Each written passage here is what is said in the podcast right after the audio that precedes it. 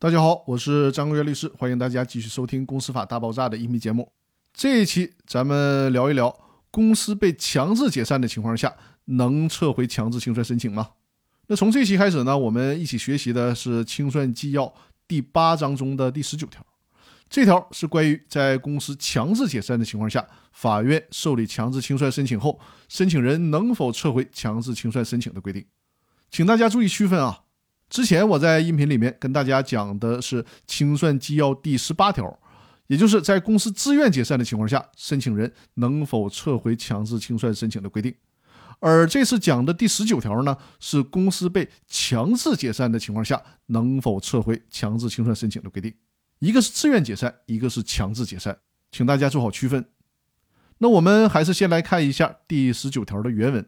第十九条是这样规定的。公司因依法被吊销营业执照、责令关闭或者被撤销，或者被人民法院判决强制解散的，人民法院受理强制清算申请后，清算组对股东进行剩余财产分配前，申请人向人民法院申请撤回强制清算申请的，人民法院应不予准许。但申请人有证据证明相关行政决定被撤销，或者人民法院作出解散公司判决后，当事人又达成公司存续和解协议的除外。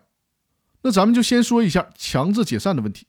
公司强制解散是相对于公司自愿解散而言的，是指公司不是出于股东自己的意愿，而是被行政机关或司法机关基于法定的情形而强行解散的。